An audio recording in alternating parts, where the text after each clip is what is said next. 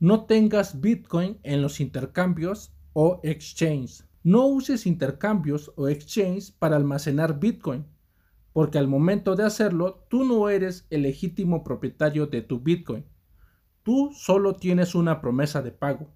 Quien dispone del control total son los exchanges o casas de cambio, y en cualquier momento pueden cerrar, ser hackeados, negarte el retiro de tu Bitcoin así como un largo etcétera.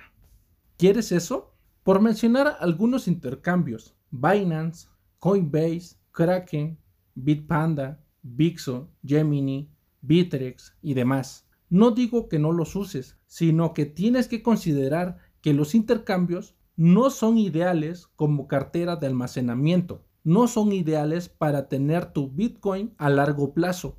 Utiliza carteras que estén a tu resguardo, donde tú seas el custodio, porque cuando estás en un intercambio o exchange es que tú no tienes tus llaves privadas, porque las llaves privadas son una serie de palabras aleatorias que se generan cuando creas una cartera Bitcoin, la cual tiene como finalidad legitimarte o legitimar al poseedor de las palabras. Lo va a legitimar en la red como propietario de una cantidad determinada de Bitcoin, las llaves privadas te sirven para crear direcciones, para recibir Bitcoin, para firmar direcciones y por supuesto para gastar tu Bitcoin. Cosa que cuando estos fondos están en un intercambio no puedes hacer sin el consentimiento obligatorio de ellos. Sé precavido. Aquí más ejemplos por qué es mala idea tener Bitcoin guardado en un intercambio. MTGOX manejaba 70% del circulante de Bitcoin allá por el año 2013. Cerró y los clientes perdieron todos sus Bitcoin.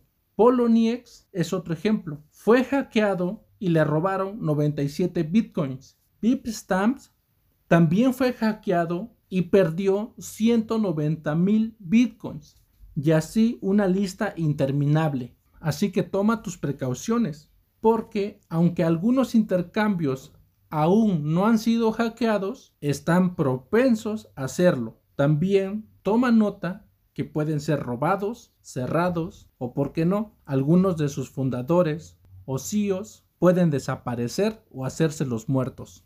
Teniendo Bitcoin en tu poder, o sea, en una cartera que tú controles, porque obviamente vas a tener las llaves privadas o semilla, con eso vas a tener soberanía, porque tú dispones sobre los bitcoins que quieras gastar en el momento que tú lo decidas. Y puedes almacenar sin miedo de que alguien pueda decirte qué hacer con tu dinero. La moraleja de la historia. Mantén tu bitcoin en control. Tenlo en una cartera que esté en tu custodia y no en un intercambio. Entiendo que en los primeros días de Bitcoin la gente no tenía mucho conocimiento sobre estas cosas, pero ahora hay un montón de material educativo disponible sobre claves privadas y carteras y cómo almacenarlos correctamente. Pero no te quedes solo con esta información que te estoy proporcionando. Haz tu propia investigación,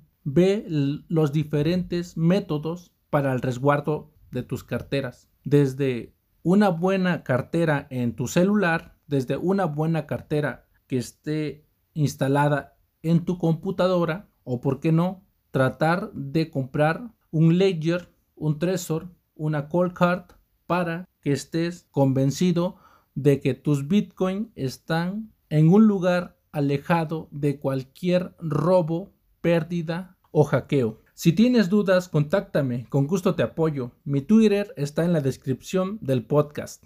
Suscríbete y deja tu valoración de 5 estrellas, eso me sirve para llegar a más personas.